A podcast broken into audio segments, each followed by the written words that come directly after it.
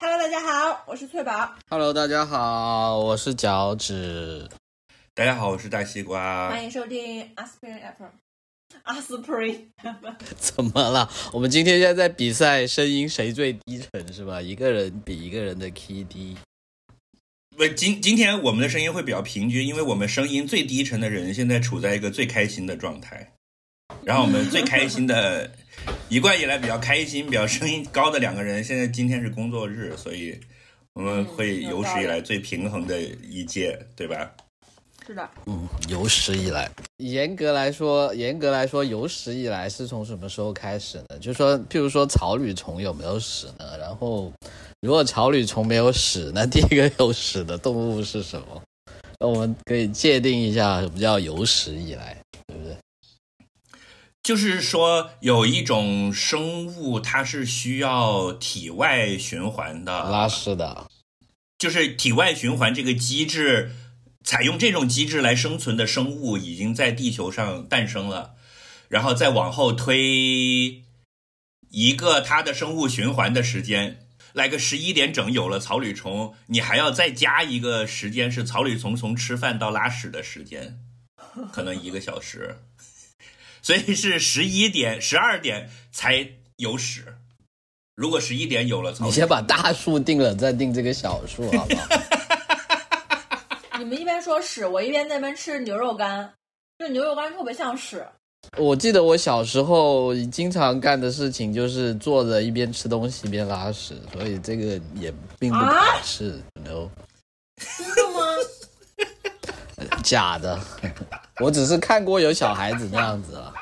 因为我本人并没有这个爱好。说明说明你那个时候就学会 happy walking 了。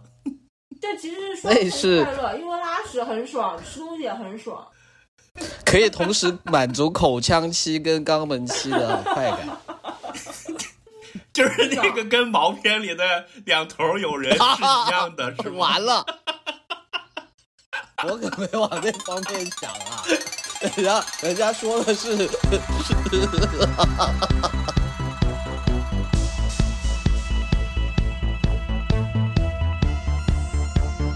这里就是传说中的 Aspirin FM 阿司匹林电台。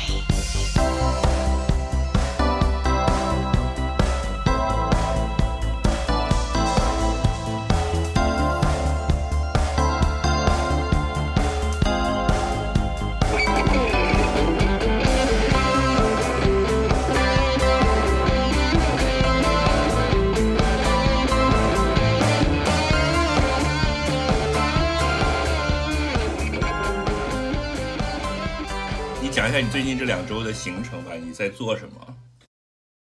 诶，我们说其他的吧，这属于军事机密。我们我们先聊聊其他。然后我最近有一个朋友在在自驾游，待会儿可以跟你分享一下我这个朋友的行程。哦，好的好的。刚才呃，翠宝说 hybrid working 是什么东西啊？这是什么？你们那个东三环女白领的新词儿？就 是一边吃饭一边拉屎是吗？就是更加的混合，你有可能是在客户的办公室，就是更加的移动。然后呢，还有呢，就是嗯你的那个办公场景的时间被细分了。比如说，你这一秒在给狗喂饭，然后你立刻就装一个会议，开会结束了以后就会哦，健身，然后又开始处理一些文件，就是它更混合，那个叫做嗯、呃无边界办公这样子。就大西瓜，哦就是在家办公呢，只是就是这个呃配方里面的这个内容配料之一咯，就就就应该是这个意思。嗯，对。而且你以前在家办公就会要哎把 WiFi 什么 set up 好，然后电脑也要弄好，然后呢提前要约好一些东西，然后还有一些东西你在在家是不能做的嘛，你要跟同事先讲好，说哎这个文件很大，你要在公司怎么怎么怎么样。但因为现在大家都移动的越来越多之后呢，现在就在家办公再跟公司办公就没没有那么像以前那么大区别了。这也是为什么很多人就确实不用去公司了。跟电脑啊、网速啊这些发展都有然后，然后，然后，然后可能，譬如说，你一周会有什么？上午在公司，下午在家，周一在公司，周嗯周二到周四在家这种。对，就是长沙话有个说法叫“尬长嗯，这 是什么？”，就是他写下来字就是架场，就是那种。呃，怎么说呢？就是把把设备和环境搭建起来的意思。最常见的用法就是几个人坐在那里无聊，然后突然有个人说打牌不咯？要得啥，要得啥，来来来，嘎长嘎长嘎长，然后就去搬桌子、搬椅子呀、什么的。嗯，就是我的感觉就是 hybrid working，就是工作不用嘎脏了。嗯，对对对对对对对，是的，就是这意思。哎，我讲一下我的这个最近一周的 highlight，跟你们分享一下。来吧，来吧，来吧，来吧。嗯好，来来来来来，感感觉今天我们录音也是为了这个环节。我以前不是不是有粉几个偶像团体吗？是这样，就是说我以前喜欢的偶像团体呢，就是我不喜欢那种很土的一大帮人的那种，呃，应该叫什么？他们专业的说法叫王道系的偶像团体，嗯，因为呢，那个我觉得很很 boring，不喜欢主流，而且呢，他对，但是他他没有什么个性，因为他们都是一些像像任人摆布的公仔。那我喜欢的一些呢，就是其实本质上还是一样的东西，但是呢，它是稍微它有点花活，就是它在这个的基础上搞了一些特色它相当于是扇你一巴掌，但是真的并不会算扇你一巴掌，但是要对对，就是它是它是装酷的，嗯。是的，是的，嗯、就是说，呃，其实是偶像工业这个产业自己内部的对于外界批评的吸收和进化。嗯嗯。嗯、嗯，就像有就有一个假装很叛逆的的偶像这样子，但是他至少他在音乐上，他的他的产出上是是有特性、有特点的，呃，观感也不太一样，他也融合，就是。比如说在音乐风格呀、这些方面也融合多一些。然后呢，但是我喜欢的那个团呢，它就不可避免的垮了，因为它这是一种内在矛盾，就是说。呃，他的歌每天都是在唱着说如何去反抗建制，呃，如何要抵抗大人对你的操纵。但是呢，小姑娘们又乖乖的每一期又在排站位，就是下一张新单曲谁是 C 位啊什么之类的，又有一些内斗什么的。后来就不可避免的走向崩溃了。然后这已经是两年的事情了。而我已经两年没有关心过他们的下文了。后来也挺什么的，又重组了什么。然后昨天呢，我就听了一个专门讲偶像产业的的播客，which is really really good。他们就有很很多的见地。呃，我我到时候会放在那个 show notes 里面，就是有叫嗯 Subject Pop 的播客，真的非常好。如果你对日本音乐感兴趣，你可以去听他们的。呃，但这是一个起因。我听了那个之后呢，就提到了我讲的那个，就我以前喜欢的这个团体，然后就讲了很多最近的一些事情，然后导致我昨天晚上就去看了他们的解散之前的最后一次的演唱会。就我喜欢，就是当年的老人都已经毕业了，就剩下了几个。说残兵败将也不对吧？就反正就是你感觉像像是看《三国志》看到了姜文和邓艾对打的那一段一样，嗯就 呃就是就诸葛亮已经。挂了，然后谁也挂了，然后对对吧？然后都是些不认识的人了，对对吧？是的，但是他们还是打打的比较 厉害。然后我我看了之后，我就好心啊，就有一种怎么说呢？你有一种很怀念的感觉。后来我昨天从晚上到现在，我一直在思考这个事情，就是我觉得我还是爱这个事儿的。我我脱离了粉偶像这个行为的这一年多的时间，其实恰恰是我不上班的时间。嗯嗯，然后我现在因为又上班了，我感到了一种内在需求，就是嗯，我真的很需要要有一个团体，是漂亮的小姐姐唱歌跳舞，然后给你打气，然后让我可以吸收一些活下去的动力这样的事情。所以呢，啊，所以所以就说听听起来感觉你下场打球，然后就需要有一帮啦啦队在旁边拿着那个什么绣球跳来跳去。是的，就偶像团体是的这么一个作用，是吧？就你在前面冲锋陷阵，后面有人在敲锣打鼓。所以我以为自己已经成熟了、长大了，从粉偶像这件事情毕业了。事实证明，其实我没有，我只是因为那段时间不上班了，所以没有压力了而已。现在上起班来就很需要要去去去做这个事情了。我我我我现在就是那个专注于冥想，然后也是为了上对，你是。治愈嘛？对啊，就是你看，我们选择两种不同的呃治疗方案嘛。呃我我我是打疫苗，你是吃莲花清瘟嘛？对，你的解决方案更 organic 一点。对鬼，这两种都治不了。这一个是预，哎，我跟你讲，这一个是预，这都是预防方，一个是预防，一个是一个也是预防，对吗？就不是，我跟你们讲，这个这一期我就是要专门来讲的。虽然我以前讲什么啊每天？都在讲，讲你我们台的中年这个身身体健康栏目，就是我就是一手扛把子，每天都在想办法治疗自己。我跟你们讲，我最近三周的 schedule，就是因为也是工作，就是跟大西瓜一样，但是我也是一样，就是没有没有意识到，是反思才发现哦，可能是因为工作就需要这个。我现在每每周的话呢，就是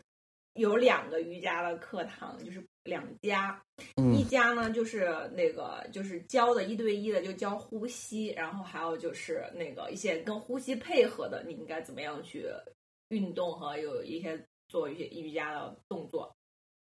然后还、嗯。哦有三个课堂，还有一个课堂呢就是那个冥想课堂，那个我一周上一节。然后还有一个课堂呢就是我的固定传统栏目阿斯汤加，就也是一个瑜伽，就是它相当于是把这两者结合，因为阿斯汤加叫做 moving meditation，就是是你在身体运动的过程中进行的一个冥想。就是这三个课堂，然后呢，我就是也没有自己特别的考虑吧，但慢慢排，慢慢排，就是要跟老师约课什么的，排排排排，我就排到了呢。现在就是固定每周三早上九点，早早上八点到九点呢是一堂瑜伽课，晚上七点半到呃八点半呢是一堂冥想课。然后我就发现周三那天特别重要，因为就周三是一周的中间是最容易低落的时候。嗯嗯，我觉得周三这一天呢，就是特别明显的能感觉到一件什么事情呢？我在周周三上这两节课，我明显的感觉到 正能量流入我的身体，然后我又可以把这个正能量散播给人间，就是我真的可以。我晚上回家喝啤酒都是在周三晚上喝。是不是？然后我真的能够感觉到，而且我就是周三那一天会睡得特别好。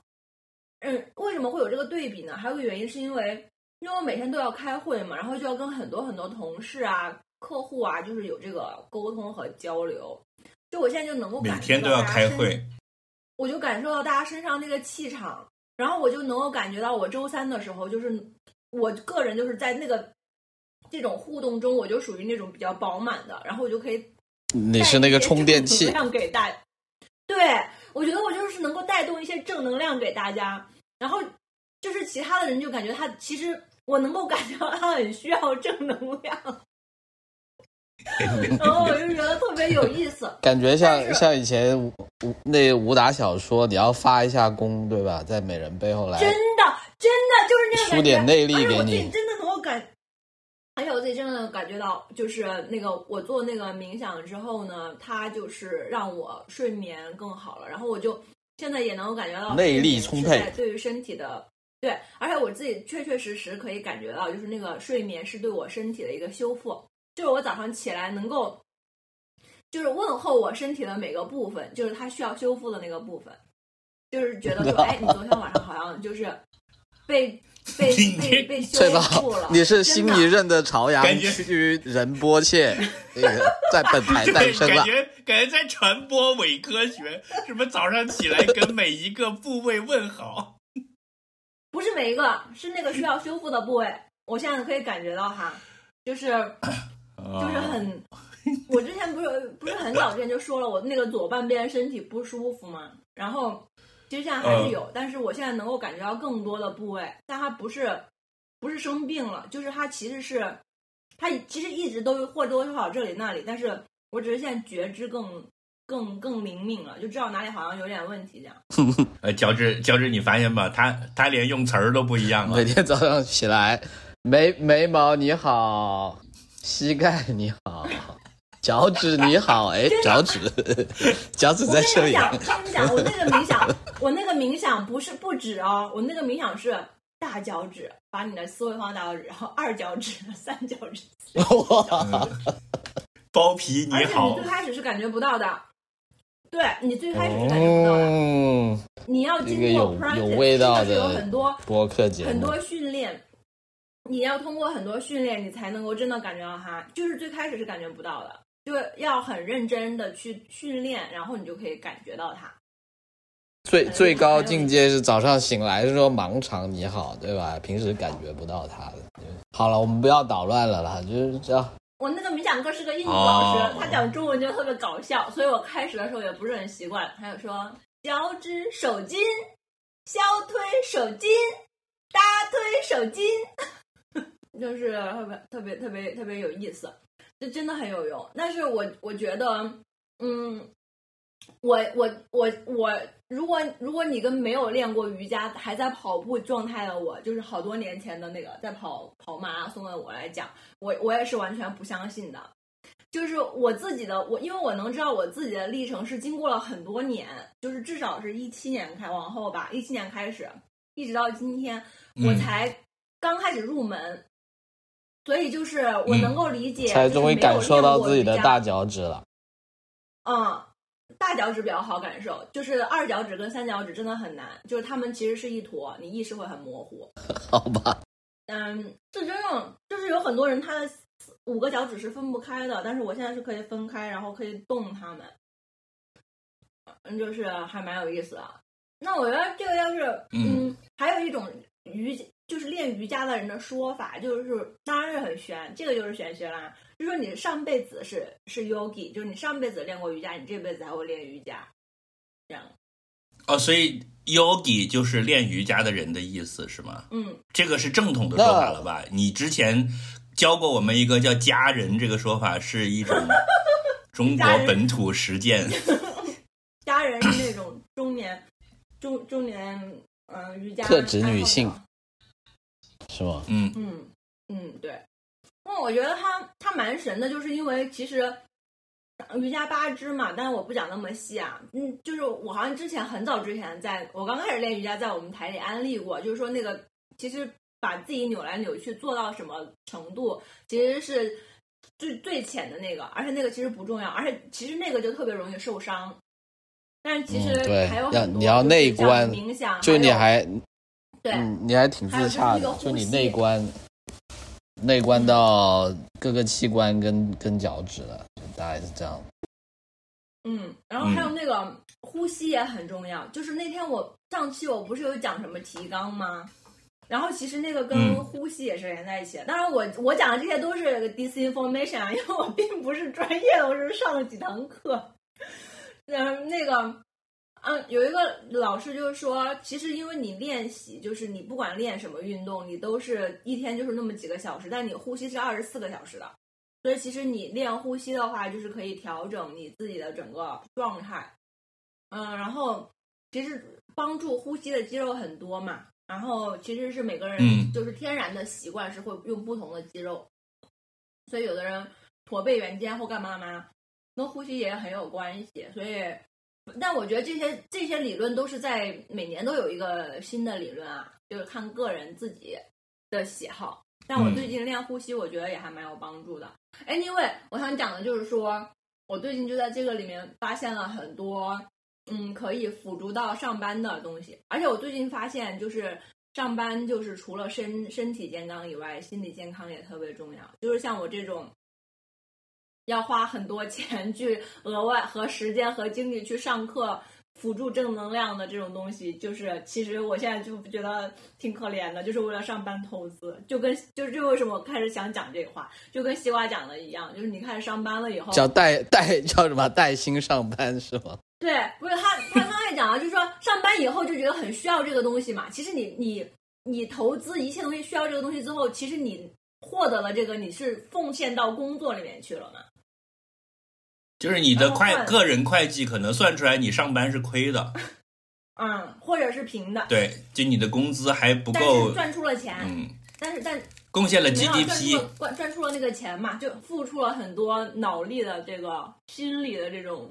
东西，所以现在辞职的人很多，大家都觉得不值。哎哎，翠宝，就你刚刚在说这个理论的问题啊啊，嗯，就就就我们节目开台以来，也给听众贡献了很多不同的理论，对吧？就就你要当心，我们这个理论要能经受时间的考验哦。就是我不知道有没有上海的听众前几年听了我们的那个什么《怦然心动》，然后还有叫什么啊极简，就是把家里的就东西去搞断了舍离了。是，然后到了最近这几个星期，可能在听我们的节目，可能要再骂我们了。嗯，没有，那个叫是其实其实其实断舍离跟怦然心动，怦然心动都是它的点是。不是针对于必需品的，就是不会对着手指看要不要怦然心动。嗯，啊因为现在很多，我觉得有很多人啊，就是这个我就是又可以有有话讲，啊，说来就是说再也不断舍离了什么什么的。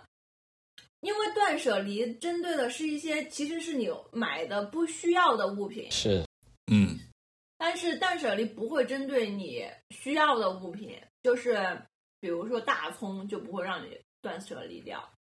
呃，家里没有东西，但是要有纸，要有手手纸。就是我我 我前两前两天不也 panic buying，然后就买了好多卫生纸，就是各种各种形式的抽纸、擦屁屁的湿纸巾、擦屁屁的湿纸巾，还有那个可以带出去的纸巾，还有就大概买了七八种各种各样的纸巾，好多箱。然后就是说，嗯，你被关在家里，啊，唯一不用愁的就是擦屁股，因为我买的吃的都没有送到。是我我家里也有很多，纸，对，就是双十一被骗买的，就是凑凑单打折嘛。这些还是有可以囤的。我大概是两周之前就看过微博上就有过这种，就是大家半开玩笑的，嗯就说什么近藤麻里会滚出中国之类的。当然也是啦，就是 反而是你要把那些三十件 T 恤和二十双鞋里面其实不常用的扔掉，来放手指，要不然家里也放不下。不过脚趾，你这个不用担心，我其实一直在就是长期观察翠宝的理论知识的变化。我感觉他现在正在越来越走向一个正道，就反而是他以前 宣传的那些东西比较歪门邪道，现在他越来越接近核心了。就有点像一个人他，他号称自己信上帝，但是原来他拜的是太平天国，现在已经慢慢从东正教变成什么天主教，就他他有一个这个，现在已经到啊 摩门教了，对吧？没有，以上我讲的都是正教啊，没有没有那个什么不敬的意思啊，大家求放过啊，大概是这么个意思，就是比较，呃，他有他自己的这个追求的流变，因为求道之路嘛，永远都是在上坡，对吧？一路这么走过去，嗯，但是真的要试试你继续求啊，真的要试试冥想，强烈推荐你们，真的会改变你的人生。我主要是腿腿盘不哎上来，我人生就吧。就就哦啊。我我一直以为冥想就是你找一个安静的地方，就在那就在那打坐，然后闭着眼睛东想西想，是吗？盘腿打不是越。想越睡不着吗？其实我是，其实我我不是专家啊，我只讲我现在非常非常上，就是试过好好些好开始了。那个很粗粗浅的传道开始了，朝朝阳区翠波切，是这样子的，就是冥想，你可以理解为冥想就是让你的那个大脑的工厂停工，就是人是一个工厂嘛，你的大脑就是听到这两个“停工”两个字，心跳漏了一拍。对，就是最高境界的就是你可以控制自己的心跳，当然这个是玄学啊，就是它是这样子的，就是你身体的所有的动。就是它都是来自于大大，就像是一个指挥部和一个工厂的关系。身体所有的管理的，什么什么身体所有的动，不是是动作动作动作，肌肉动作。哦，OK，哎，吓死我了！我靠，来自于大脑给你给你的这个给你的信号嘛，要不然是神经的，要不然是激素的，whatever，对吧？所以你大脑就是一个就是一个软件，你可以理就就我我就这我都瞎说的啊。然后你下面这些就是硬件嘛，然后你它就分两套系统嘛，一套就是说你大脑没在想的时候，它也会做的呼吸啊、血液啊、心跳啊这些，然后还有一套呢就是要动一动脚趾，动一动眼睛这样子。然后，所以其实嗯你动眼睛的时候，你大脑是想了一下的。但是在我们日常生活中，因为我们就生出来，然后就就这样跟大自然正常的 interface 的过程中，其实它是一个正常的过程。所以冥想其实是你要开始作为一个旁观者去看你的大脑，它是在怎么样指挥你的身体和你的打开了电脑的任务管理器，看看里面有哪些线程正在跑。获得更高的系统权限其实是是的，是的，是的，是的。哎呀，你们这个总结太好了，就这意思。然后呢，你你就想，如果是一个工厂或者就是一台电脑的话，它如果就是一直这样跑跑跑跑，它一定是有很多垃圾或者是很多任务就一直多线程，对那不就会很慢吗？会很累吗？对然后其实你冥想过程是一种把很多程序关掉，，Q 然后你不就有一些程序你关装上不掉吗？一个，装上先拿到入权限360助，手然后把乱七八糟的线程都 Q 掉。是的，所以其实冥想跟你打不打坐什么的、盘不盘腿没关系，那个只是一个说把你外部干扰降到最低，你可以躺着，也可以坐着都行，就选一个自己舒服的姿势。但关键要拿到密码。对，但但是有一个是有很多情况下为什么会指导你冥想的动作，是因为有很多人他没有对自己身体有了解，或者没有做过呢。其实你以为自己是身身体舒服的姿势，但是其实并不是一个你身体真正舒服的姿势，懂了哈？所以嗯，就会有一些指导说你要这样做那样做，这样躺着什么样。但是你其实最开始可以很简单，就是选择一个姿势，可以是躺着的没关系。然后就会有一些很简单的一些 guideline，就会让你去想东西嘛，就会他这样让你去想一个事情，或让你不想一个事情，都是为了关掉其他的在跑的程序。嗯，举个最简单，大家上班族容易理解的例子，就是说，比如说你今天上班有很多任务，然后就会有一种就是那种管理学的人就会说，你把你的那些上班要做任务都写下来，这样你就会更容易集中，对吧？这就是一种方法，就是你把脑子 back office 想的那些事情写下来之后，你就轻松了嘛，然后你就可以去。呃，更集中什么东西，就是类似于这种，然后所以就有很多冥想的课程啊，或者是一些音频，他就会说让你想一个你觉得舒服的地方，然后你就开始幻想。其实你这个幻想其实是在 manipulate 你的大脑，因为人就是可以通过幻想去实现很多东西嘛。最近不是有那个科学研究已经已经证实了，就是女性可以通过幻想获得性高潮，但男的不行。哈哈哈哈然后 我还以为可以通过幻想怀孕。倒还还还还不行。所以就是它就是一个，你可以理解为就是玩自己大脑的那个感觉，其实就是大脑的 CrossFit，或者是你去看你的任务管理器里面有什么东西，然后就是你越越越经过这个东西呢，你就会越就是越越 clean，然后你会越 sharp。就是有，因为有时候你会觉得哎想不清楚，或者是觉得很累或者很慢嘛。你通过冥想之后，会让自己的那个系统跑得更快。然后我周三现在在做的那个冥想叫 cyclic meditation，然后它其实是一个把大脑跟身体就是连起来的一个，就是有就是类似于是看你的程序跟看你的工厂的指挥部跟工厂的关系。然后就是比如说，它就会让你。然后全程是闭眼的，整整一个小时，但过得特别快。然后比如说，就会让你站着，然后呢，就会让你慢慢的抬起你的右边的手臂，就特别特别的慢。然后你要感觉不是肌肉在抬，是意识在抬，但这个是很玄学的啊。但是你就真的可以感觉到那个手特别特别特别酸。然后还有呢，就是不是它让你超级高的举起来之后嘛？然后再慢慢放下来，你它就让你去感觉你的血随着重力去往下流了。然后那个也是可以感觉出来的，就是好多这种，就是通过动作你去感受你的皮肤跟血液、跟肌肉、跟筋膜的那些关系，就是就是反正，但它都是一套的动作，就其实是一整套，就有点像杀毒呃，不是那个叫什么程序清理、垃圾清理软件吧，你可以这么理解。内存清理，三六零全家桶，百度全家桶，腾讯全家桶对，桶所以。就是有一些先先是邪教，它可以给你安安装一些东西就是在这里了，你知道吧？我怀疑就是有一些那种嗯邪教，就是他把一些东西加进去了，对，在里面加了个后就让你，想一想什么真善美。硬件管理器先确认嗯，先确认内核对所有硬件的的的控制，然后呢，你可以去优化这个驱动程序，提升相同硬件的性能和使用效率。然后再一个是内核自己本身有一些这个优化。嗯是的，因为嗯呼吸就是一个这样的，对于这个叫做做什么这个什么交感神经、副交感神经啊，就是因为你呼吸，你睡着也呼吸，你反正你 anyway 你就是一直在呼，从出出生到死你就一直在自主呼吸嘛。但是其实这个呼吸是有不同的肌肉的，然后你就可以脚去趾，它控制。我我我我听到交感神经，我就想起了广东话里面有个说法叫“七妈根”，就是你你有一条筋叫做烟酒妈 根。妈就是两个的意思嘛，就是比如说双胞胎就叫就叫妈妈仔，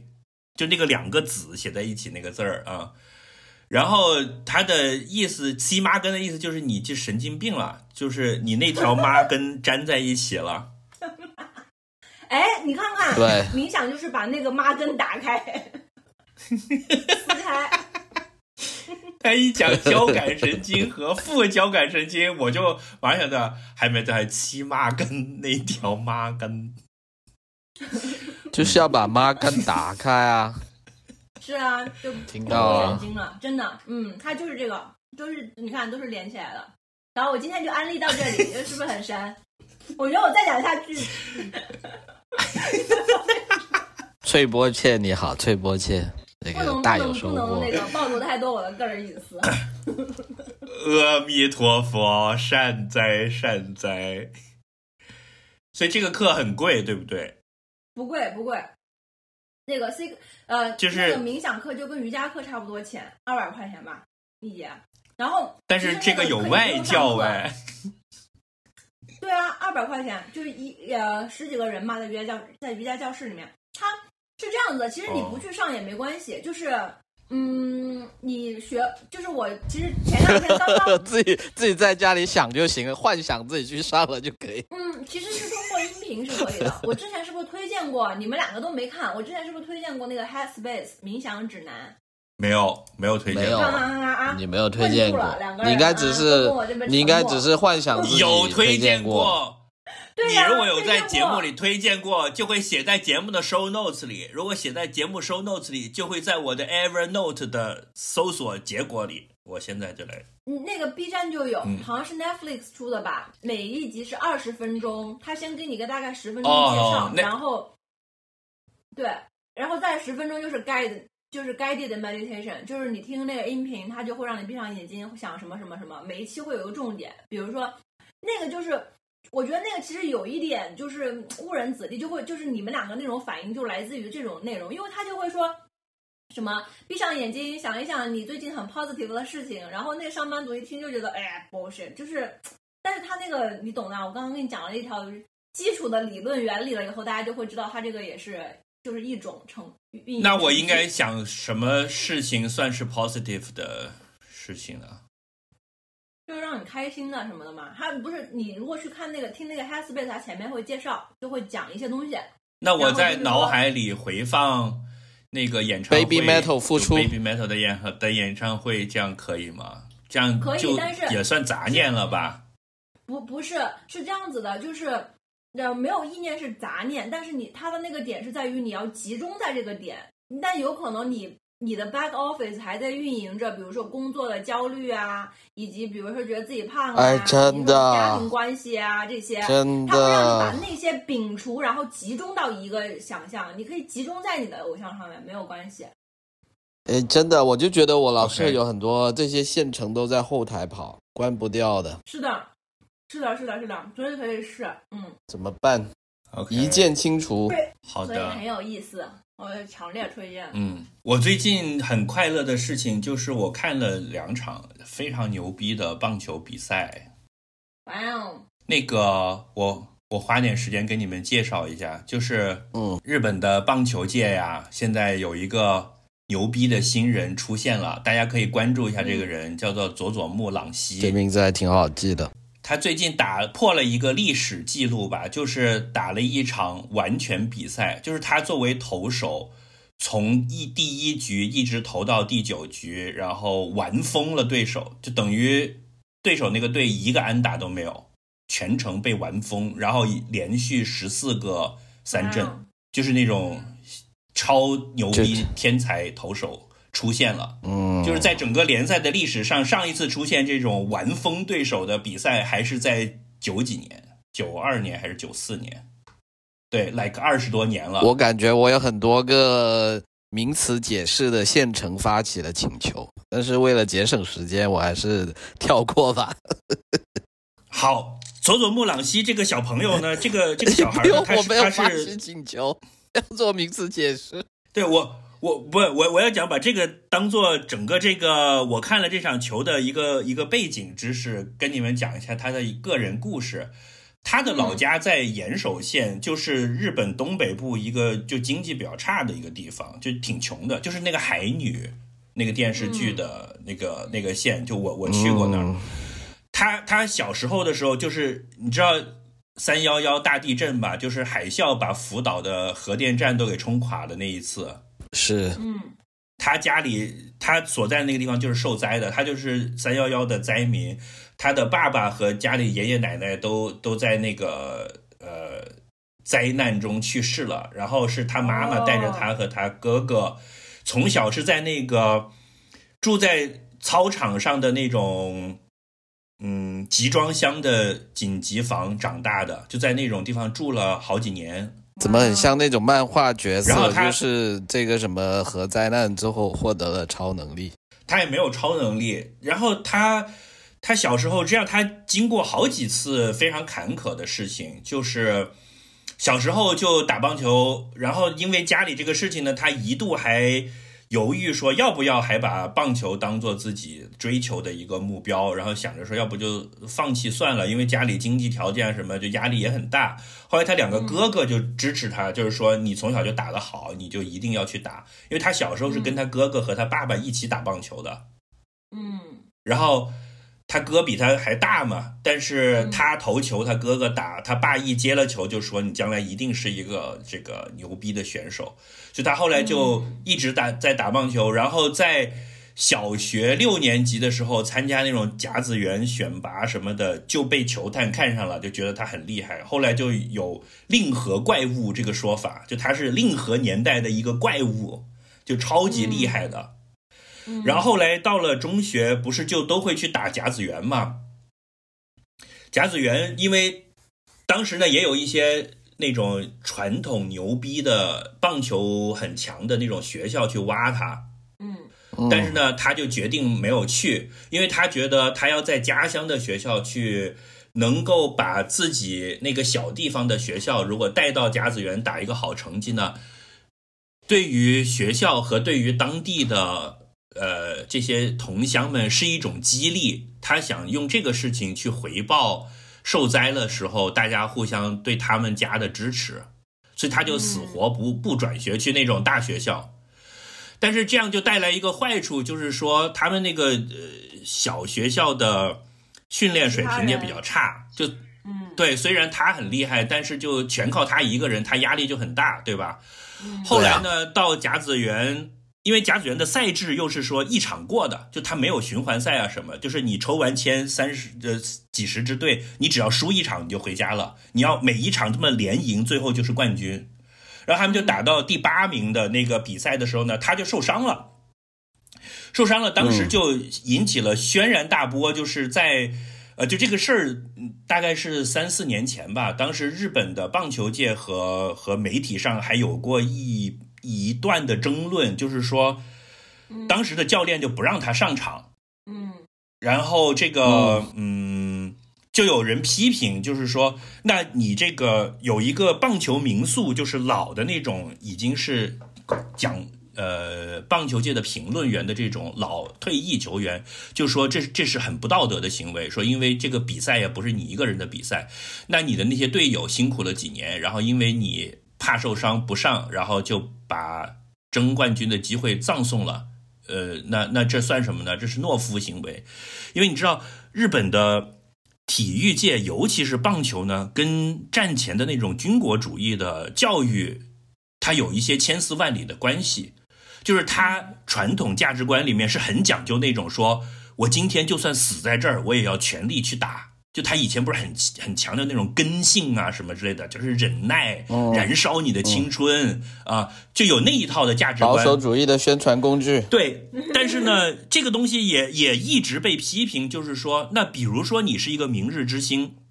你今天飞在这里把胳膊打坏，你将来本来是会是成为一个很好的职业球员的，那这个代价怎么去算，对吧？那那一年的甲子园，就因为佐佐木朗希要不要上这件事情，就在媒体上形成了这两种价值观的一个交锋。嗯，进步派跟保守派，就就此对，所以他就变成了了这么一个呃风口浪尖的人物。后来呢，是他的这个很乡下的小破学校的教练力排众议，没有让他上场，所以他们那个学校那一届就输了。然后呢，他后来就毕业了。毕业了之后，他就被一个呃大联盟的球队以高价签了，就也算是一个明日之星，签签进去了，就明星球员嘛，新秀进了一个球队。但是呢，进了这个球队之后，由于他的伤病问题，他连续两年都没有上场。嗯，所以大家一度认为他就是一个流星式的人物了，就是说所谓的令和怪物就这样了。就是后来终于当上了职业球员，实际上也没有什么成绩。你看这两年都过去了，第一年打替补，第二年偶尔上场一下，然后一下又说胳膊不舒服，就又下来了。但是实际上呢，是他这个所在的球队的教练也很支持。要好好养病，不能够过度开发、压榨他的身体，这种思路，其实现在看来是一个非常明智、非常进步的决定。所以他在一种缓慢的恢复、呃轻度的训练，以及改进很多自己从小训练里面的一些姿势呀这些方面，就是真正的运动科学的东西在他身上弄。嗯，然后今年是他已经登陆联盟的第三年了。然后从今年的赛季一开始，炸了，就是完全是原子弹这这种类型的，就是你看打出了一个完完全比赛啊，所以这是他的故事的 the whole story。这就是说嘛，这个健康对于工作来说是最重要的。对，所以在问问他怎么疗，所以所以当时养病疗伤的时候怎么养病疗伤的，有没有做冥想？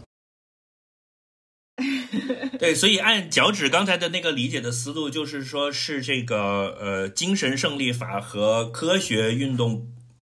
理论的交锋，也可以说是保守的交锋和这个进步的交锋，你也可以说是军国主义的亡灵和民主进步社会的思潮的交锋。你都可以去这么去看，就放在了这一个年轻的小伙子的身上。然后他现在就很受注目，因为这个赛季四月份刚开打，打的几场比赛都非常漂亮。嗯，现在就基本上大家认为他可能三年到五年这个合同结束之后，一定会被美国的大联盟挖走了。那时候预计美国大联盟还就是以以现在的成交价。那那牛还是牛的。现在日本就是一线的最牛逼的球员，还是会去美国赚美金的。然后可能再到个三十多岁，退二线了，又再回日本打。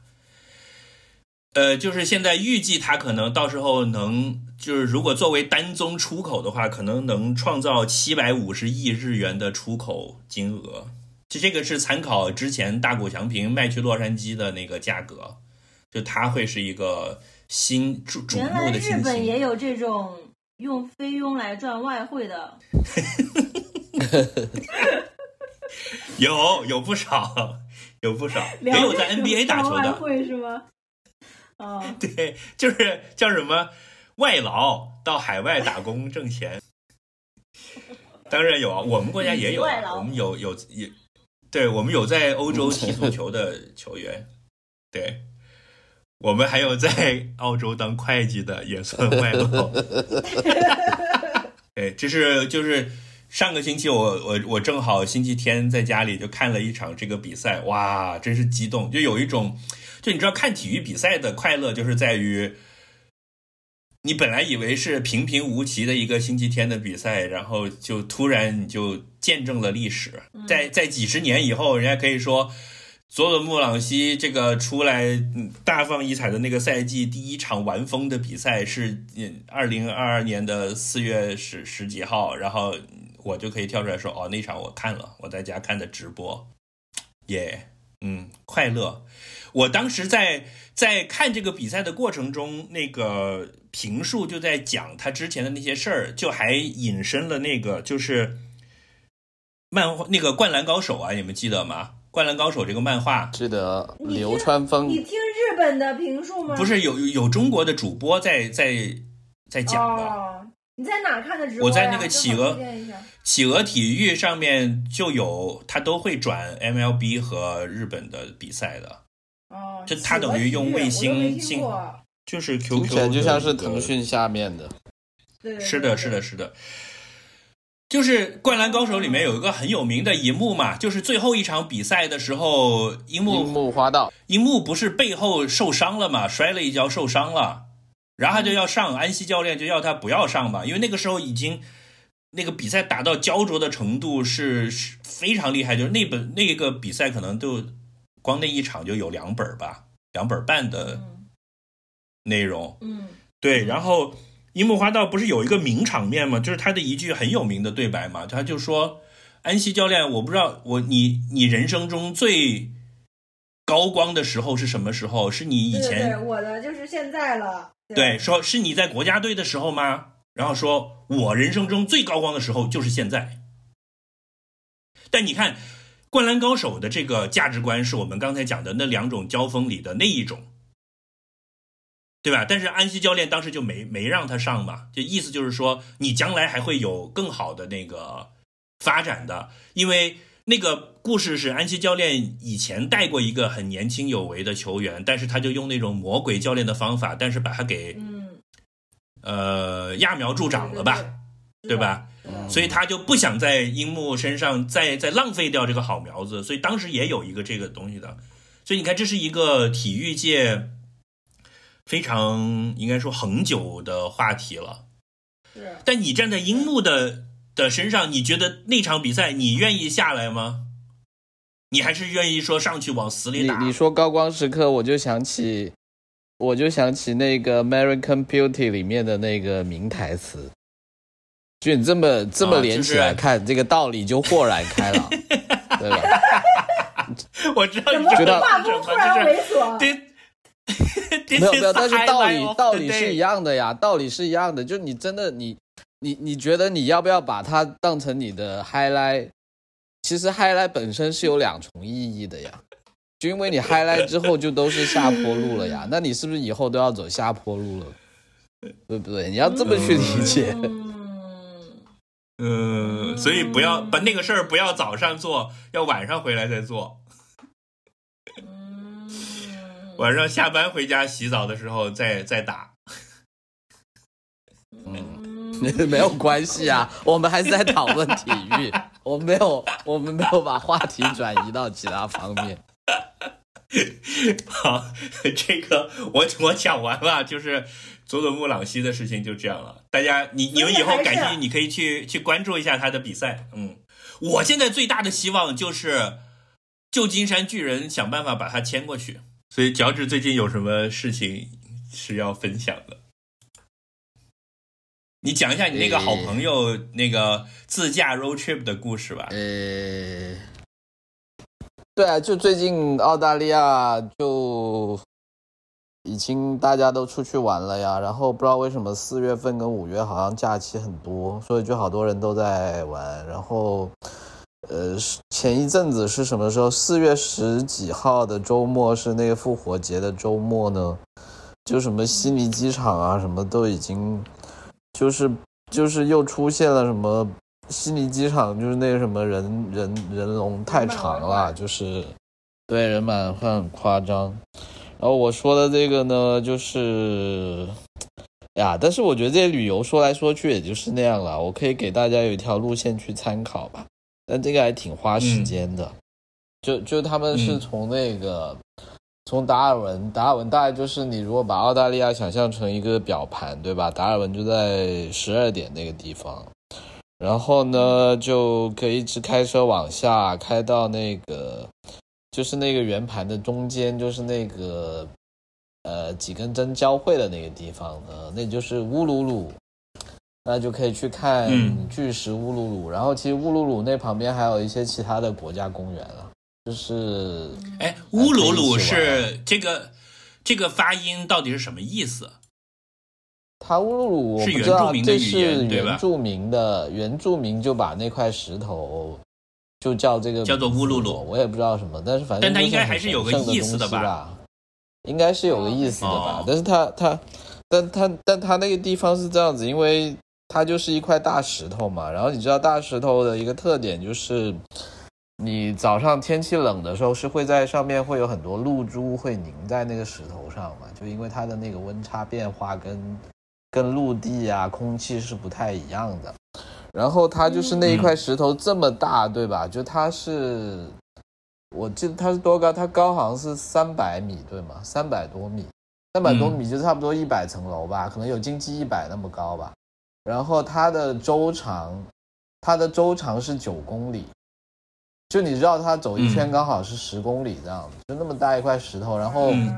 然后呢，所以它就这个温差变化呢，它会上面凝的水呢，就会流下来，流下来。然后本来就是澳大利亚中间那是一个红土荒漠嘛，但是就是因为它这个原因呢，就是因为嗯缺水，但是它它那里因为它这个石头会这么凝水，所以它旁边就是会有会有一个树木啊什么的，所以你从从这个呃这个原住民的角度就是很神奇，就是本来这是一片荒漠，然后因为这里有这个一块石头巨石，然后巨石旁边就是在荒漠中间会有一块布满生命的绿洲，对吧？又有草又有树，然后又有小动物啊什么的。所以他们就觉得这块石头很神圣，然后确实也是咯，所以就就然后这就然后呢，它其实这样子，它那块是一个国家公园，就是那里有很多这种很很奇特的地貌的石头，就另外还有旁边有一个国家公园叫什么卡塔朱塔，就它看起来就是好像有有巨人有很多那种玩玩玻璃弹子，对吧？就扔了一袋玻璃弹子在那里，就是都是那种巨大的圆圆石头堆，对，然后堆在一起那样，就反正就很神奇。然后所以就那里那边基本上都是看这些东西咯，看这些东西，然后啊细节细节是这样子，就是说你去乌鲁鲁呢有两个选择，一个选择是去爱丽丝泉，就 Alice Spring，Alice、嗯 Spring 它是一个一个比较正常的城镇，就是它本身是一个小城市，就什么都有，超市啊、政府啊、法院啊、邮局啊什么都有的地方。但那个地方其实嗯去乌鲁鲁大概还开车要开四个小时，所以就说你如果去住爱爱丽丝泉呢就比较方便，但是呢就你可能去看乌鲁鲁就比较麻烦，你要开车开四个小时。然后呢，呃，他们很多人还在乌鲁旁边有一个小镇，那个小镇就是纯粹是那种我度假，就是只有差不多七到八个酒店组成的一个一个小一个地方，就纯粹就是一个度假村吧，没有什么东西，有油站，有便利店，但主要就是酒店。那几个酒店呢，就离乌鲁鲁很近，大概就只有半个小时的车程。那你要去看日出啊，什么就很方便。但是呢，是这样子，就以前疫情期间、非疫情的时候呢，那个地方是很难定的，就是那个叫什么雨拉拉的那个。呃，这个就是酒店集中地呢，是基本上是你不提前一两个月是订不到的，呃，所以大大对 对，所以一般大家会感觉去住爱丽丝感觉这是一帮成成成都人在那里留下来的子孙，讲话都喜欢用叠词。有可能啊，就是几万年前冰河时期，这个吃着麻辣火锅，开着火车，什么驾着马车就过去了。对然后，然后，所以现在是因为疫情之后刚刚重开，所以就还订得到那些比较比较近的那个雨拉拉那里的酒店了。但雨拉拉那里酒店呢也分很多种，它最贵的呢是那种有一个叫什么什么纬度三六零还是幺幺九什么的，就那是它是那种帐篷，住那种超豪华的帐篷，然后你把帐篷哦拉开野奢就可以，对，就就你把帐篷拉开就看到乌鲁鲁就在你的脚下，然后那个一晚可能要一两万人民币。但是呢，那个也是订不到的，就现在还是订不到，就这种超贵的都是订不到的。但是那里呢，还有一些比较正常的酒店，就是那种比较正常的四星级、五星级酒店，就比较正常的价格、嗯正常的酒店那种的，就反正现在你提前一两周基本上是订得到的，因为现在可能大批的国外游客还没有来，是这样子。嗯，然后、嗯这就是大概的那个情况。然后呢，那我们刚才就是说的大批的是那个圆盘国外游中心嘛，客蠢蠢欲动。对啊，就你们还没来嘛，你们来了那你就订不到，就呃对抬高物价。可是我们也订不到啊，究竟是谁订到了？呃，可能是美国人你知道啦，通常幕后黑手，对吧？就一切的世界 所有阴谋的根源啊，这个阴美阳怪国佬又气越来越有水平了。然后，然后我再继续说啊，然后那那个圆盘中心四乌鲁鲁再往南开，就可以一直来到南部的南澳的这个首府阿德莱德，但中间还有一些嗯其他的，中间还经过一些有趣的地方，就是有一些什么呃挖矿，就就有经过一个小镇叫什么。呃，叫库帕皮里，就那个地方是那种奥宝石的矿，就你去到那个城市呢，那个小镇呢，看起来就是好像是空荡荡的，因为那里很多人都是挖矿的，然后他们会把什么家啊、酒店啊建在地下的，然后你就看那个小镇旁边就全部挖挖的乱七八糟的，就是一个一个的土丘，就是都是那些人挖矿挖出来的。嗯但是你到南部，到了阿德莱德，阿德莱德就是比我觉得就跟你们去的 Perth 差不多吧，就是一个比较漂亮的首府城市，然后也有有很漂亮的海岸线啊，什么东西，然后还有塔斯马尼亚，呃，没有塔斯，我那个塔斯马尼亚还还在远的。塔斯马尼亚是这样子，塔塔斯马尼亚是在那个表盘之外了。然后这个阿德莱德就是差不多在六点钟的位置，对吧？那六点钟的位置呢，你就可以逆时针沿着海岸线从六点往三点的方向开。那这一路上呢，就会经过可以去那个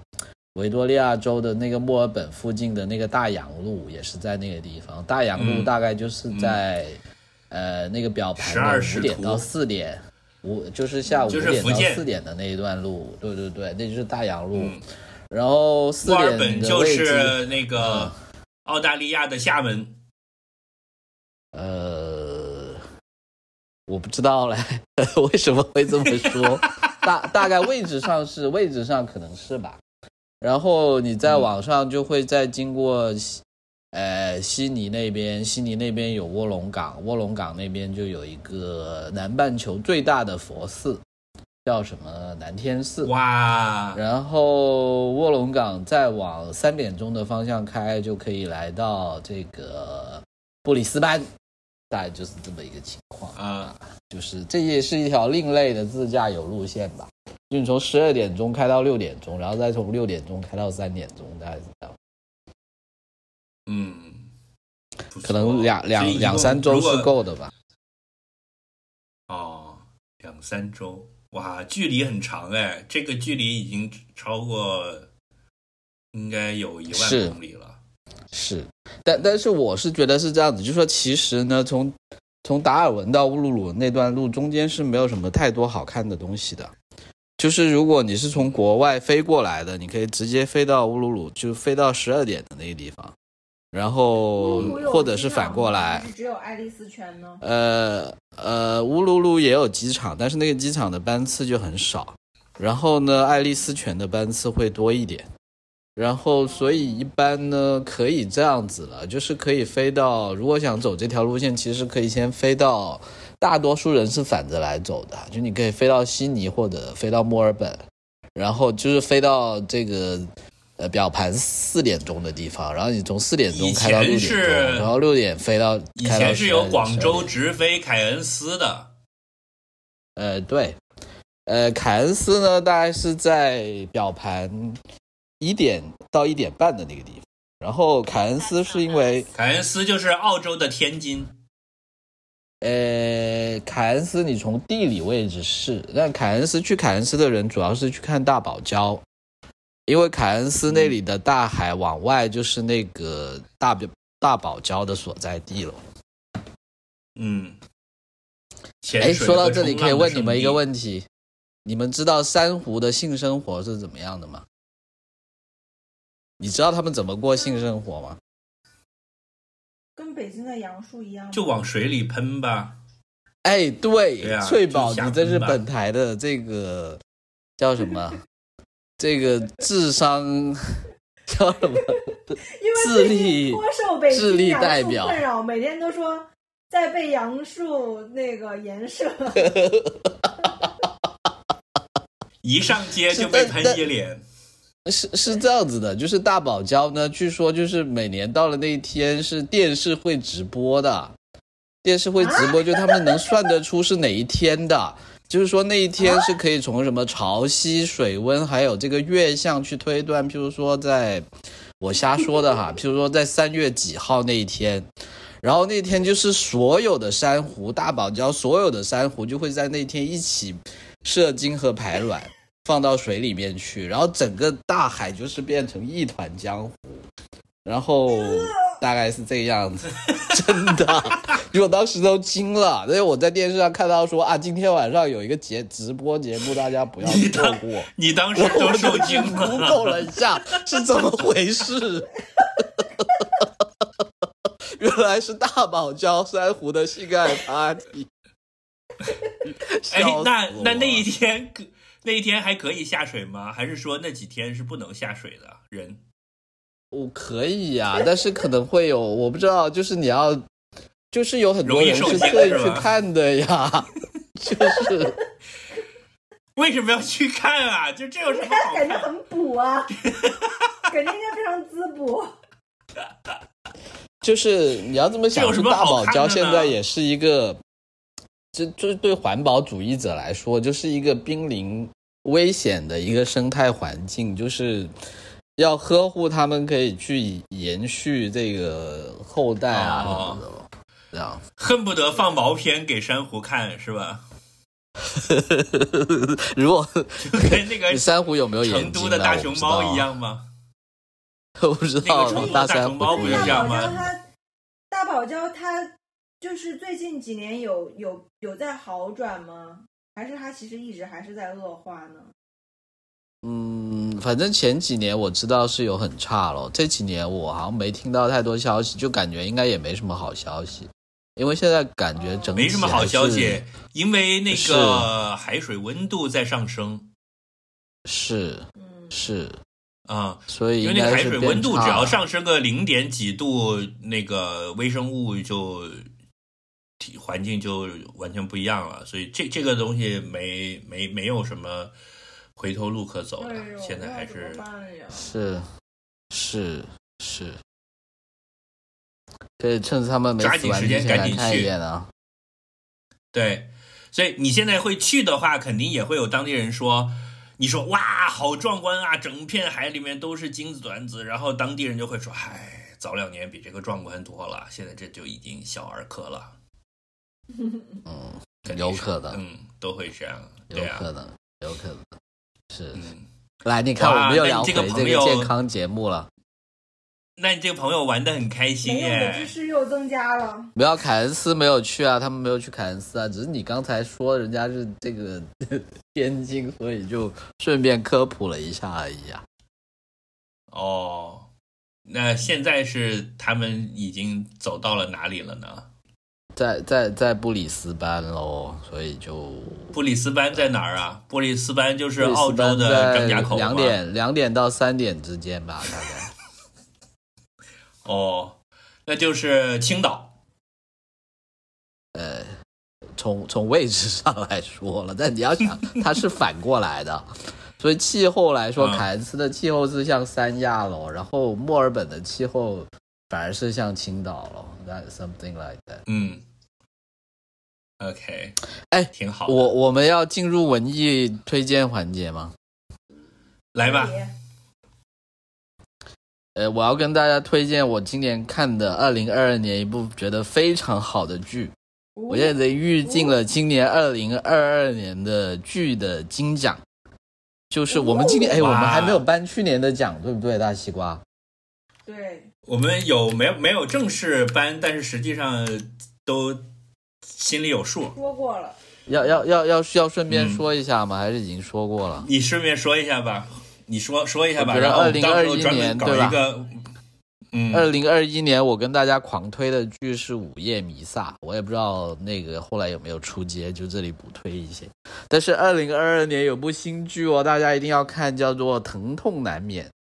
就是本卫啊肖本老师主演的那个《It's Gonna Hurt》。这是你认为今年最好的剧是吧？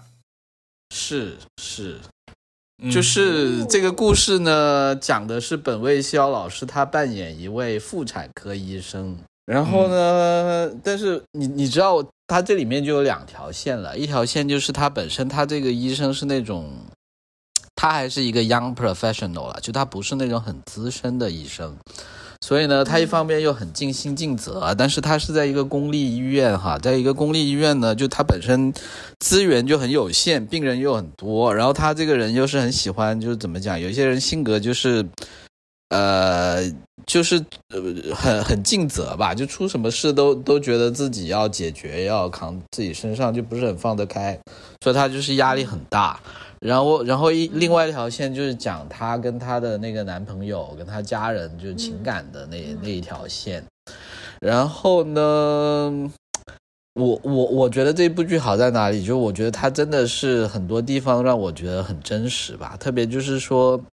你你看很多那种医院的剧哈，就那种医院的剧，其实也有很多很好，叫什么 ER，还有那什么。格医生实习医生格雷啊，什么那些都是很红的嘛。但是我觉得这部剧让我的感觉就是他对那种医院的描描绘呢，就你看那个剧，我自己的第一感觉就是对了对了，我就觉得医院就是这个样子的。医院其实不，你其他那些剧虽然也很真，但是你对比之下就觉得他对医院的那种各种细节的描绘，让你觉得有那种身处其境的感觉，就是。呃，嗯，就是有很多不完美和很多很多没有那么多戏剧化是。对，是是是，然后，但是你想，他作为一个妇产科医生，那又是面临很多，就是这种人生里面很抓马的时刻，对吧？就是又有人出生，哎又有人死去。据说，据说嗯还对英国的公立医疗体系有很多批评，是吧？这个剧里面，呃，是因为他就是呃讲在这个系统里面呢的很多问题了，就他他是想去揭露很多这些问题的。呃，但是我觉得这一层呢，大家也就看一看好了，因为我觉得很多时候，就这些剧你，你中国人一看之下就觉得说，哎呀，这又有什么 是吧？觉得这些你觉得是大问题的有第一世界问题了。对，anyway 了，但但是我觉得这剧还是很好，因为他的编剧呢，他的编剧其实就是说是这个医生本人，就是他自己本身就是他基本上是有点自传体的，就是他出来做医生，然后呢做医生之后呢又开始去编剧。然后编剧之后发现他还是喜欢文艺，不喜欢做医生，所以他这个人好像现在已经不做医生了，他现在已经全职去做编剧了。然后，但是，但是他其实本身是一个医生来的，所以就还很多细节也很真实吧，所以我觉得推荐大家去看好了。这语言是苍白的，大家可以去看，推荐去看。哇哦，关于这个书，就是原原作本身还有一个补充信息，就是那本书据说很精彩，但是简体中文版呢闹了一个事儿，就是、把医生自己他是呃第一人称自述的嘛，但其实他是一个同性恋的 couple，就他有一个男朋友，嗯但是呢，国内的简体版就翻译就硬把他说成了是他女朋友。就虽然书里面也没有提到他是男的，但是有各种就是影射吧。因为书里面他如果是英语的话，你肯定是分得出男女的嘛。但可能是不是？但是那呃个，所以导致什么呢？导致这个剧上映的时候，这个剧里面 Ben Whishaw 家里是有一位男朋友的，然后结果还有只看过简体版的书迷去指出说，现在的影视公司为了政治正确瞎改，然后又有人指出说，其实原作的书里面就是同性情侣，只是你们没有看出来，或者只看了简体版而已。我我没有看过哎这个剧，但是我我在豆瓣上看到了这个帖子，所以我知道这个事儿。哎，所以你看他的批评也对啊，为了政政治正确瞎改啊，对吧？只是说瞎改的是那个 书的翻译者，对，他也是为了政治正确，对不对？是这个瞎改。但是我我我我有我听到有看过的朋友跟我讲说，这里面每一个人都很讨厌，说就是那种英国人的那种说什么话都要呲儿你一下的那种，说整个剧里唯一一个好人就是男主的男朋友，就是一个小甜心，是是这样子就，但。嗯，就你可以理解成是那种英式幽默吧，就是讲什么事情都要反着反讽一下。所以你的二零脚趾的二零二一的最佳年度剧是《午夜弥撒》，然后二零二二的呃年度最佳的预定是《It's Gonna Hurt》，是疼痛难免。嗯，本喵的新剧。OK，翠宝，你最近有看什么吗？Better Call Saul 出了新的，好看好看，强烈推荐。啊，是我我一直就是 Better Call Saul，我一直就落下了，你知道吗？就是当年还是 Breaking Bad 的时候，就是好多人推荐的时候，就已经是第五、第四季还是第五季了，然后我就觉得补起来太累，就没看了。然后后来又出了 Better Call Saul，然后现在 Better Call Saul 又已经到第六季了，还是第五季了。我又想说，如果我要看，我要把从 Breaking Bad 开始全部给补了，所以我就一直落下了。我觉得你哎，问一下崔老师，需要吗？我可以直接从 Better Call Saul 开始看吗？我需要去补《绝命毒师》吗？还是据说是可以的，这个问题我已经详细了解过了，就是说是可以的，剧情是没有关联的。但是如果你只看 Better Call Saul 的时候，你会 miss 掉很多啊哈 moment。呃呃 就有的角色登场的时候，如果你是看过 Breaking Bad，你就会啊哈，你真讨厌！我本来已经决定就是直接开看的了，被你这么一说，又有点犹豫。嗯我我是这样的，我立了这么一个 flag，就如果我再被隔离的话，不要追求完美。我再被隔离的话，我就在家从头把它刷掉。我觉得是这样子的，就是我觉得那个啊哈不是很重要，但是我觉得嗯嗯快点看比较重要。为什么呢？因为嗯《绝命毒师》是一个比较年轻的剧，就是它比较适合二十几岁的人看，嗯，对，因为它是对，它有很很很就是那种毒是就是很很反建制，它比较 up，反反反反建制，对吧？它一个是反建制，一个对它一个是反建制，第二个是它其实还是一个非常框架性的故事。就是如果你很成熟，你看这个就会觉得有很多漏洞。因为我是在我就是比较年轻的时候看的，就会觉得很嗨，就是哇哇哇，就好像你看 Fast and Furious 一样。但如果你自己也是一个老司机再去看，你就会觉得这里面有很多不成。我是不是可以这么翻译你的说法？就是它它其实是个爽剧。绝命毒师是有一点爽剧的感觉，所以你越老越越老的时候再去，然后让你嗯大量时间去看，就是不是跟着追剧去看它，你就会看出它很多漏洞，就没那么就很不是很爽了就。所以呢，嗯我的建议是呢，你们就看《Better Call Saul》。第二点呢，就是《Better Call Saul》呢不是一个爽剧，它讲了很多比较复杂的就是内容。嗯，嗯，所以你觉得一句话它的主题是什么？它是主题，它嗯，它其实它的那个主线我觉得没那么重要，它的主线其实就是讲一个律师怎么从一个小甜甜不是小甜甜小白小白白，只从一个小白成长成一个特别油滑，专门去监狱里面捞毒贩的，专门去监狱里面捞毒贩，见人说鬼话，见人说人话，又见鬼说鬼话的这种油滑律师。他讲的是一个这个律师怎么一步一步的成为那样，其实现在也还没有成为那样，就是可以讲说是一个人怎么黑化的。就是社会批判呗，就是人是如何在大大酱缸里被染色被。染黑的，嗯，嗯但他其实还是有个大设定，就是这个毒贩，所以嗯他也没有那么的，不是那么的，嗯，深深度的剧吧。他也从这个角度，从故事角度不是那么深度，但只是说围绕这个人物，他产生了各种社会关系是很复杂和，嗯，刻画的非常的好的，让你觉得就是拍案叫绝，就这样吧。，OK，因为已经无数个人跟我讲过，说这个剧太牛逼了，这是有史以来最好的我举个例子我举个例子，就是他这个剧里面，举个例子，就是前几季就是特别浓墨重彩的，就是兄弟情，就是亲哥哥，就是和亲弟弟之间，然后那种嗯极端的相爱和相杀，甚至就是会，而且这个里面会让人很多人去问自己，就是说这里面真的真的有爱吗？这里面真的有恨吗？这里面是什么？就他把这个东西刻画的特别特别的真实，但是我们很少在那个文艺作品里面看到这种。当然也因为它是电视剧，又有好几季嘛，他就可以去一段一段的去描述这这个这个关系，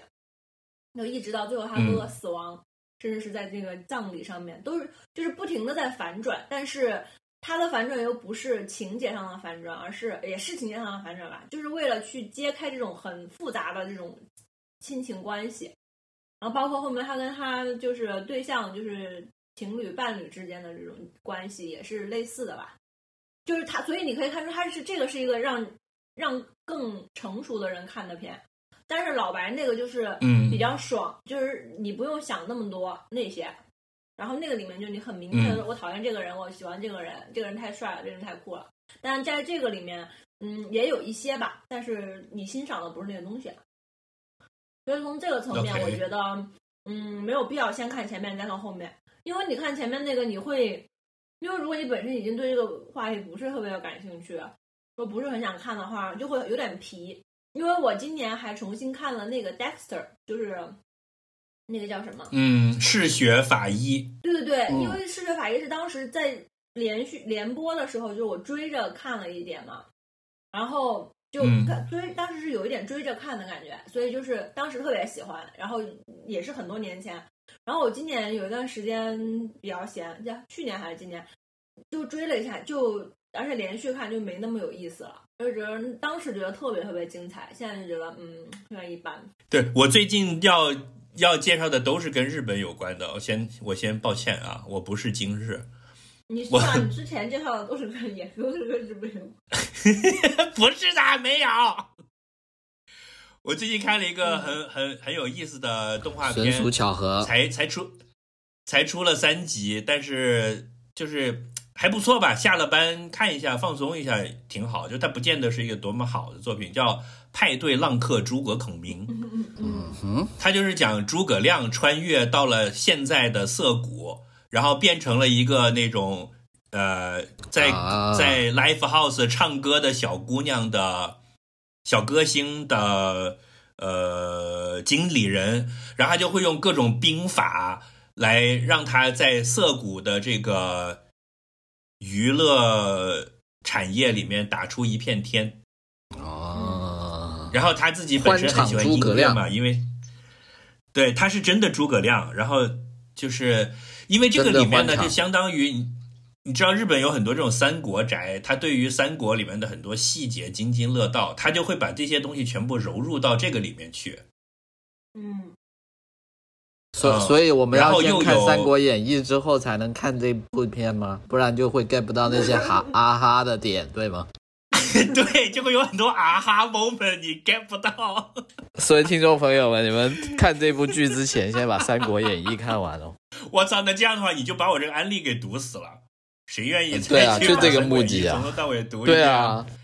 但但是另外一个角度就让你明白哦了，你这个选择其实也不是很难选，你看就完了，对吧？OK，good point。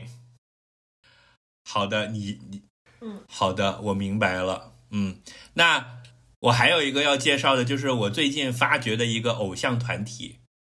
但是我还没有下定决心要粉他们，因为他们现在还处在一个非常萌芽的状态，还不知道会怎么样。有那么两秒但是钟，我还我听他们以为我我还以为你说我不知道要不要签他们呢，真是。对，就是我就是孔明嘛，是这样的。这个这个团体呢，有有几句值得一说的，就还蛮有意思的。我听了他们一首歌，然后觉得很喜欢，很好听，制作精良，然后那个风格也是，呃，非常的，它它有点像八十年代的老歌的那种很很流畅的旋律，加一点电子，但是又不会让你觉得土。因为你知道现在的日本的乐坛有很多歌我也是不爱听的，因为就现在太多那些嘻哈呀什么的，就已经讲究旋律，已经是件过时的事情了。但是我作为一个老逼，我对一个歌的要求就是，首先你要旋律优美，就在这点上，我的品味本身是很陈旧的。所以呢，这个这个歌我听到了之后呢，我就我就很喜欢。我最开始是在 YouTube 上随便就是冲浪。然后我就看到了一个小姑娘翻唱一首大龙泳衣的老歌，然后我就点进去看她，然后发现她是一个地方偶像团体的成员，然后我就去看她所在的那个地方偶像团体，然后就发现他们的歌还挺好听的。然后她是福冈的，福冈 相当于日本的广州，在提纲的隔壁是吗？然后他们是。那种你知道日本有很多那种很 low 的地方偶像团体，就是他们基本上，嗯，以前的活动就是商场开门啊什么的，在商场门口唱唱歌的这种就很很很小的。我看了一下他们俩的 YouTube 群频道的订阅数都是两百多。看哪一天商场对，然后我们三个人去开门，我觉得我们会很开心。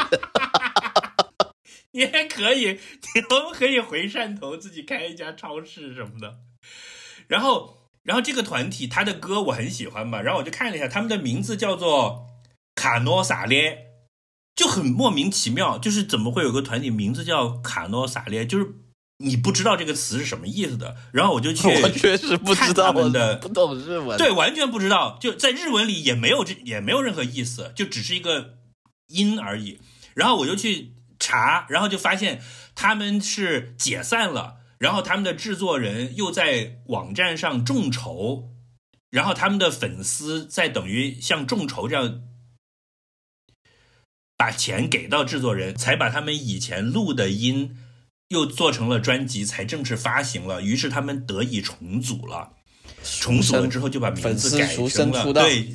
就有就有点像是真的是粉丝众筹出来的小的地方组合，而且人气真的不高。他们 YouTube channel 两百多订阅，然后我看了一下他们两个成员各自的 Twitter 和 Instagram 账号都是不到两千的 follow，就真的跟我们是一个级别的。但你瞧瞧人家这个制作呢，对对。然后我后来看了一下他的这个来历是这样，他最开始的这个设定就很诡异。就反而产生了让我产生了兴趣。他们这个组合的名字原来叫就是卡诺焦诺萨普 and 里西普，是什么意思？就是翻译成中文就是他的发球和接球，就是 serve 就是 her serve 和 her receive 是这个意思。嗯。然后因为重组了之后，就把你知道日本人喜欢搞那种就是缩写嘛，所以是卡诺叫诺瑟普 and 里斯普就变成卡诺萨列，所以是他这名字是这么来的。然后他们两个人的名字分别就是卡诺叫诺瑟夫和卡诺叫诺里斯普两个人。然后他们每次登场的时候，对，都是穿一身网球衣，拿着网球拍在那里唱歌跳舞的，这你觉不觉得莫名其妙？但是就很有意思，就是这个制作人脑子有包的感觉。就你怎么会去制作一个偶像团体？两个人一个叫发球，一个叫接球，然后每次就拿着网球拍上来唱歌呢？嗯，但但希望我我觉得这个，但但我觉得是这样子的。你你虽然说你还没有决定要不要粉他们，对吧？那你现在已经决定在我们的节目里面去去说他们了，就我觉得这可能比你粉不粉他们。这个是不是还更上了一级 一个级别？习惯，嗯，就就很有意思嘛，对吧？所以你如果闲得蛋疼，可以去去看一下。然后，呃，他他这首我很喜欢的歌，我待会儿放到节目的最后给大家听吧。哎，那你都推荐这个了，那我也要推荐一个，我要来推荐红绿灯的黄，红绿灯的黄是啥呀？就是推荐大家去是是一个组合吗？还是一个才？是一个人，就是是一个就是抖音网红，推荐大家去看红绿灯的黄的直播。他的名字就叫红绿灯的黄吗？啊，对对对对对，所以他的节目到底是比较红还是比较黄的？就是红加黄，让你欲罢不能，语无伦次，有点难 介绍，啊真的就是大家去看就好了。就是他是，就是明明可以走性感小姐姐路线，但是又走另外一个路线。前两天我看他的一个直播，你看就是我我我我一搜我一搜就出来了，生于福建省漳州市，就读于厦门软件职业技术学院。抖音网红，视频中是可盐可甜的颜值美女，在直播里却后面没了。对，然后前两天我刚看了一下他的直播，就是有一个有一个大哥，就是在他直播间打赏很多的，然后他就说，就某某哥吧，他就说某某哥怎么怎么样，就一直谢谢，一直谢谢，一直谢谢嘛，就在过程中就是一直谢谢，然后最后就是说嗯，给给某某哥来一个坐坐，然后然后我就嗯，什么是给某给他来一个坐坐？然后就是他他主主播不都坐在椅子上直播吗？然后他就有一首歌，不知道为什么是那种蹦迪迪厅里面那种很土的歌，但中间会有一个类似于不知道是什么文，然后就会有一个坐坐这种坐坐，然后他就会呃就是跟着那个歌跳舞，然后这忽然站起来就把那个椅子对着对着那个摄像头，就是就是请某某哥来坐坐，某某哥来坐坐，然后就是跟夜总会里面那种一样。就这样跳了一段舞，就是这个就是他节目，就是说给某某哥来做做这样，然后还有氛围组后面的人就会拿着红那个灯台过来，就是 就是有很多这种，它就叫整活嘛，它就有非常非常多很奇怪的活，就是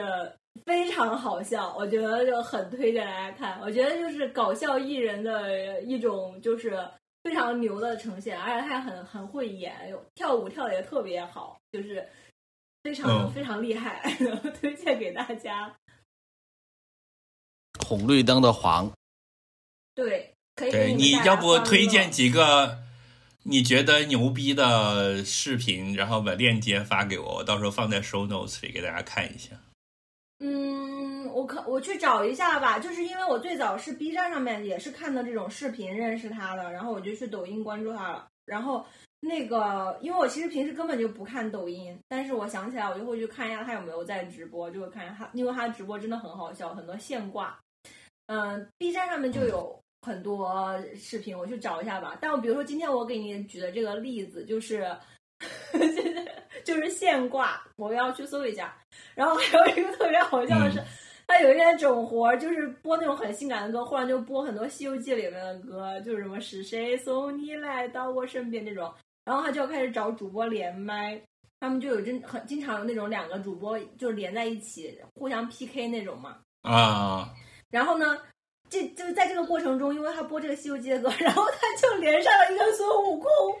对方就是一个，就是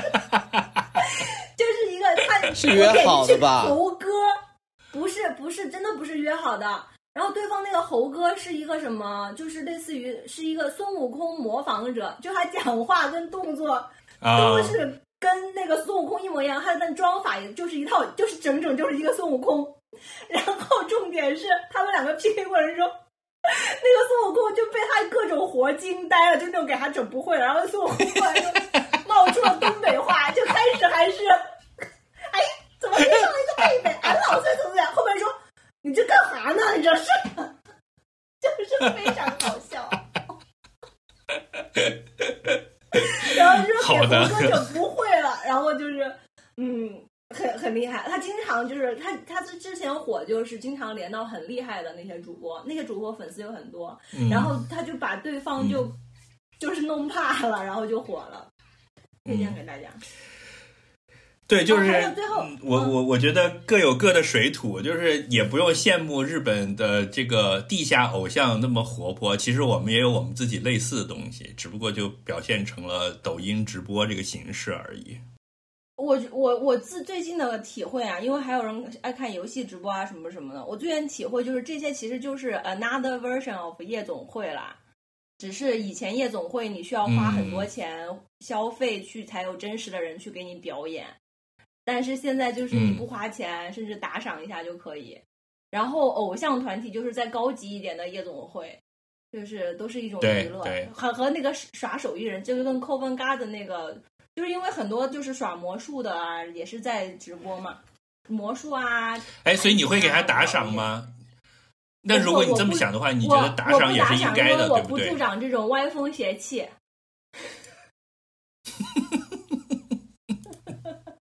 所以你自己也觉得这是歪风邪气。嗯嗯，这是歪风邪气，我不助长，但是我看，就是小朋友 OK 小朋友不要学啊。你看这你不就跟我们在唱对台戏吗？上一期我还在那卖力的在线乞讨，现在就在说歪风邪气。我们是，我们是严肃文艺评论，那不一样。我们是严肃。不是啊，我要讲在线祈祷真的有用，上一期打赏好多。哎，我我我还有一个要推荐的是那个最近听到的一个专辑，就是那个是一个日本的饶舌歌手叫 Kids Frosino，回头你放上去好了，我觉得他那张专辑真还蛮好。那今天就先这样，好好，拜拜，拜。拜拜拜。好的，大家请欣赏那个卡诺萨勒的《恋爱的红气球》。嗯，拜拜。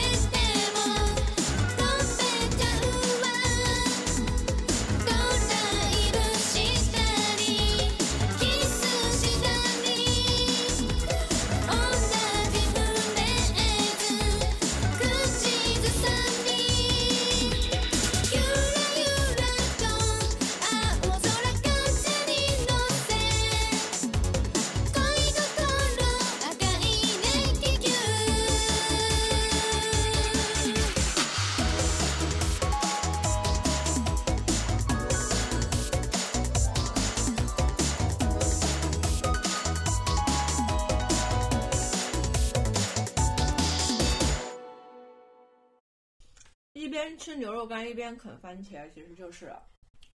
跟吃番茄牛腩一样。